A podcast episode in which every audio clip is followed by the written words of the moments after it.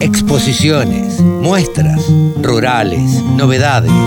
Toda la información en la laradiodelcampo.com. Ahora nos encontramos en comunicación con Pedro Viñó. Pedro Viñó es el presidente de Maizar, que está recién llegadito de un viaje. Ahora seguramente nos va a contar por dónde anduvo, pero básicamente queríamos preguntarle por, por el Congreso. Hola Pedro, ¿cómo te va? Buen día. Buen día Carlos, qué gusto poder charlar un ratito con ustedes. Bueno, muchas gracias por, por atendernos desde ya y contanos, eh, a ver, de qué, de qué va a ir el Congreso este año, porque eh, todos sabemos que todos los años tienen eh, un objetivo diferente y este año, digamos que el lema sería co-creando la, la bioeconomía. Contanos por qué el nombre. Sí, mira, eh, el año pasado quisimos mostrar eh, la foto de lo que era eh, actualmente el maíz y la potencialidad en cuanto a los usos. Este año, que es un año además político, es un año donde hay elecciones, queremos entre todos los actores del ecosistema maíz juntos mostrar lo que puede llegar a significar este, si nos dan las herramientas eh, todo el ecosistema enfocado en, transformar, en producir más, en, bueno, en definitiva satisfacer a consumidores que cada vez están buscando con más ahínco productos renovables. Y en ese sentido el maíz por su característica de, ser una planta con una eficiencia fotosintética superior, mucho mayor producción de biomasa con los mismos insumos, eh, creo que tenemos mucho para decir, ¿no? en un país como el nuestro que exporta el 70% del grano que produce como grano. Sí. Yo acabo de llegar de Brasil y es imponente ver lo que es la transformación del maíz en Brasil y cómo aumenta la producción y la transformación en simultáneo, ¿no? Este, ya están produciendo 5 billones de litros de etanol todos esos subproductos de esa producción de etanol van a lo que es producción de carne. Eh, la verdad que es impresionante ver la pujanza que tiene un país que tiene claro que, el agro puede ser un vector de desarrollo.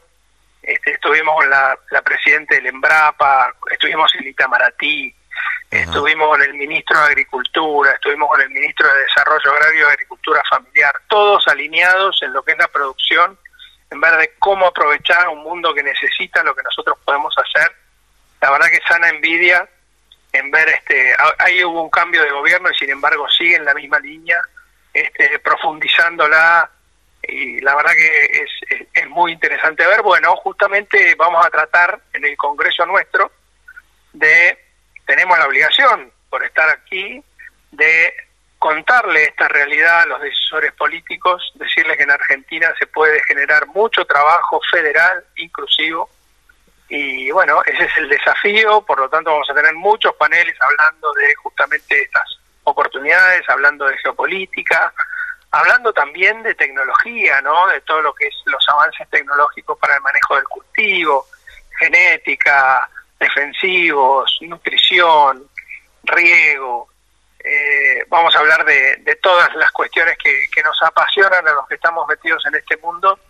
Este, insisto, en un mundo que nos pide lo que nosotros hacemos, lo hacemos con mucha calidad, lo hacemos con la menor huella ambiental del mundo. Vamos a, vamos a, mostrar en un panel, junto con el INTI y el INTA, un trabajo que hicimos durante este año donde medimos la huella del maíz argentino este, y que eso debería ser un caballito de batalla para mostrarle al mundo que tienen que venir a transformar ese maíz acá para no agregarle más huella. Claro, claro, claro, claro. Así que de eso se trata. Eh, el 31 de mayo, durante todo el día en el complejo Gold, eh, Goldel Center, en Parque Norte, se va a realizar el Congreso Maizar 2023. Pedro, me diste el pie, venís de Brasil, venís de, ver todo esto.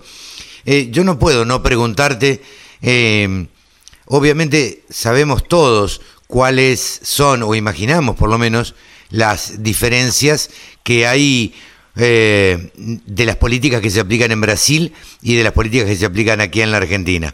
Independientemente, bueno, de, que nosotros tuvimos una campaña mala por la sequía y, demás. Eh, tuviste oportunidad de charlar con, con políticos también. ¿Cuál es la principal diferencia que vos notás entre lo que sucede en Argentina y lo que sucede en Brasil? Claramente Brasil sabe a dónde quiere ir. Claro. Y por lo tanto, independientemente del gobierno que venga, tiene trazado un rumbo, podrá correr algún grado para un lado, algún grado para el otro, pero sabe para dónde va. Por lo tanto, este, no, no cambian mucho las cosas. Eh, eso se refleja, por ejemplo, en una tasa de inflación anual que está en el 8%. Lo que nosotros tenemos de inflación mensual, ellos tienen de, inflación anual. Es una diferencia inmensa, inmensa para poder planificar, hay crédito, eh, hay crédito eh, que estimula la inversión, eh, hay, hay pautas claras, no cambian las reglas de juego, no aparecen nuevas cargas impositivas a cada rato, como aparecen acá en Argentina.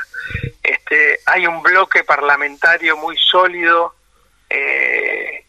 agro, que garantiza que no van a aparecer leyes raras. Eh, la verdad que es, es digno de verse, tenemos mucho que aprender de lo que han hecho nuestros hermanos brasileños y, la verdad que es lindo ir a ver. Este, ellos obviamente tienen sus problemas, como en todos lados, pero tienen problemas con el status quo que te acabo de decir, ¿no? O sea, siempre surgen problemas, pero pero hay fundamentales que están mucho mejores que los nuestros y la verdad que es, sinceramente es, muy lindo ver un país que, que tiene características parecidas a las nuestras, que se le dan las herramientas, cómo avanza considerablemente, cómo genera mucho trabajo para mucha gente alrededor de todo el país. Se hace maíz en todos los municipios de Brasil. ¿En todos los municipios? en todos los municipios. Brasil tiene 5.000 municipios, en los 5.000 municipios se hace, se hace maíz.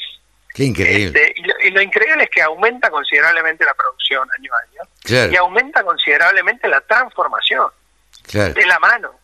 ¿no? Sí, sí, este, Así que es, es, fabuloso. La verdad que vengo este, con una experiencia encima impresionante y bueno, con ganas de empezar a transitar el camino que ellos hace un tiempo ya vienen transitando.